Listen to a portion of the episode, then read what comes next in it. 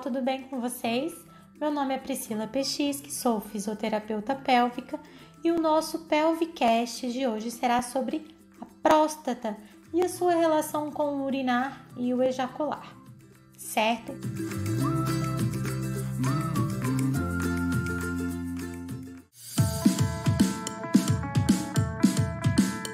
Então, vamos começar o nosso tema falando como que funciona esse sistema.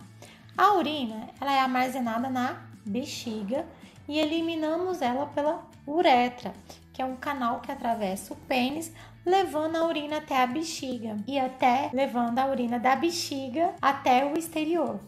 Este mesmo canal também é utilizado para conduzir o sêmen, os espermatozoides, o líquido seminal e todo né, o líquido prostático ali que vai dos testículos até o exterior. Abaixo da bexiga há uma grande glândula chamada próstata, que é do tamanho mais ou menos aí de uma ameixa, que serve para produzir esse líquido, cuja função é dissolver o gel que compõe o sêmen, tá? E cerca de um minuto após a ejaculação para liberar os espermatozoides para sua longa jornada até o óvulo, a uretra ela é o canal por onde sai esse, esse sêmen e a urina, tá bom?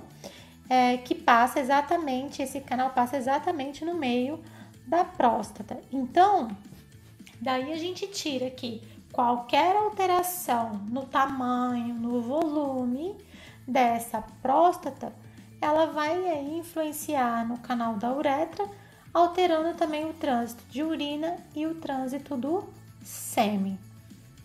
E com o envelhecimento, né, é normal que a próstata aumente um pouco de tamanho, mas este aumento, gente, ele vai de pessoa para pessoa e alguns, alguns homens apresentam um aumento muito grande, tá? E esse aumento, ele pode ser chamado de hiperplasia prostática. E ele acaba aí reduzindo esse canal da uretra bem na altura da próstata, tá? Então, com essa hiperplasia, a compressão da uretra, tanto a ejaculação quanto o urinar ficam prejudicados. É, que aí começa também a gerar um outro quadro, que é a retenção urinária, que aí a gente vai falar também mais para frente.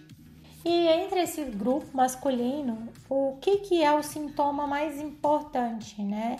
É, é quando o homem ele, ele identifica uma necessidade de fazer força para urinar e essa necessidade ela vai aumentando gradualmente com o tempo, até que o jato de urina fique bem fracionado, ou seja, sabe aqueles jatos interrompidos?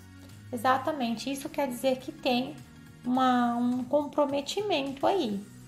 E o tratamento ele pode ser medicamentoso ou cirúrgico. Então, é, se o seu jato de urina está intermitente ou se você está precisando fazer mais força do que o normal para urinar, é interessante vocês procurarem o seu médico urologista para vocês realizarem exames específicos e uma avaliação precisa para ver se vocês identificam o que está acontecendo, tá? Outra situação que provoca uma retenção urinária por conta de compressão de próstata sobre a uretra é o câncer de próstata, doença que mais mata homens em todo o mundo.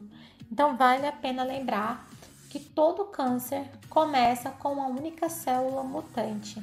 Então, portanto, às vezes demora anos e anos até que o tumor cresça o suficiente para provocar os sintomas, como a retenção urinária e destruição da parte do sistema ejaculatório.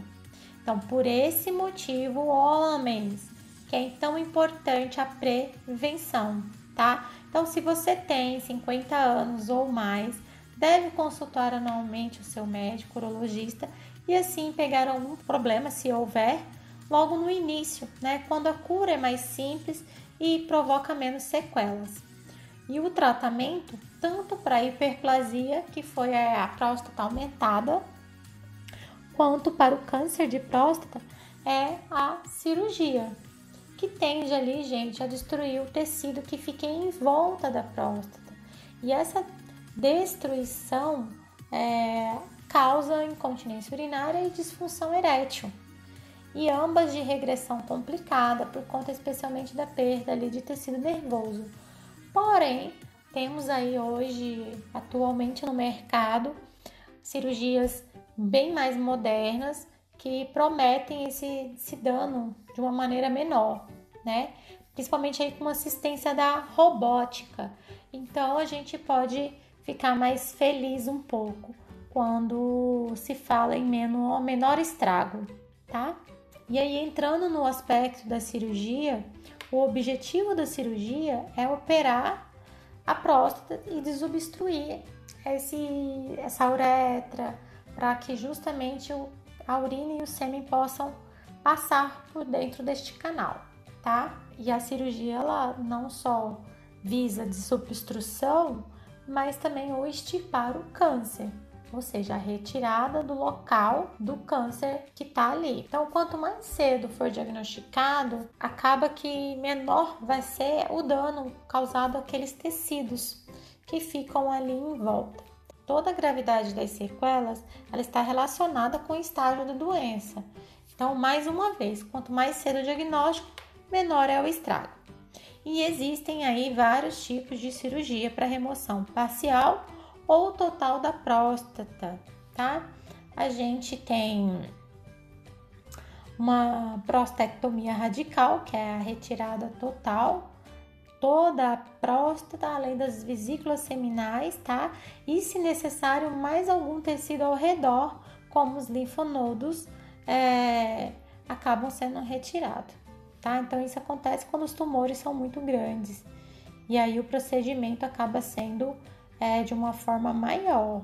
Outra cirurgia é a prostatectomia radical, laparoscópica e robótica. Cirurgias por laparoscopia são pequenos instrumentos que são inseridos ali por cânulas em incisões bem pequenas, mais ou menos aí em cerca de um centímetro, e um desses instrumentos é uma microcâmera, que é a partir da qual o cirurgião consegue guiar todos os materiais a próstata e os anexos que são retirados por essas pequenas aberturas. Ao final é colocado um catéter na uretra que deve permanecer por uma ou duas semanas até a remoção. Da mesma forma que nas prostectomias retropúbicas. A quantidade de tecido retirado depende do tamanho do tumor.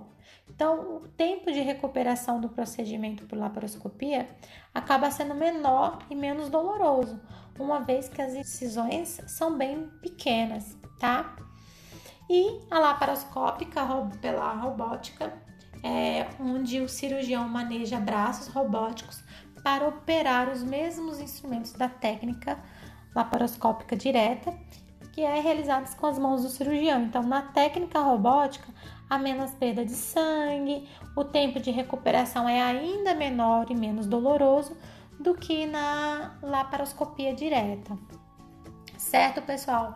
Então, para vocês aí, homens que fizeram uma cirurgia desse parâmetro de câncer e de hiperplasia, é interessante vocês procurarem logo após a cirurgia uma fisioterapia especializada para justamente vocês iniciarem um tratamento para, para que a gente consiga é, minimizar os efeitos, é, os danos, na verdade, que foram causados por, esta, por este procedimento.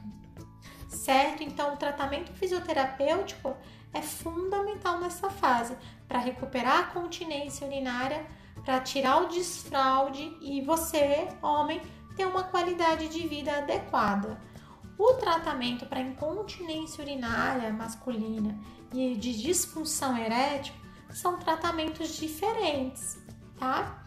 Então, claro que não dá para trabalhar nada isoladamente, mas é importante vocês entenderem que são tratamentos diferentes. Tá bom, pessoal?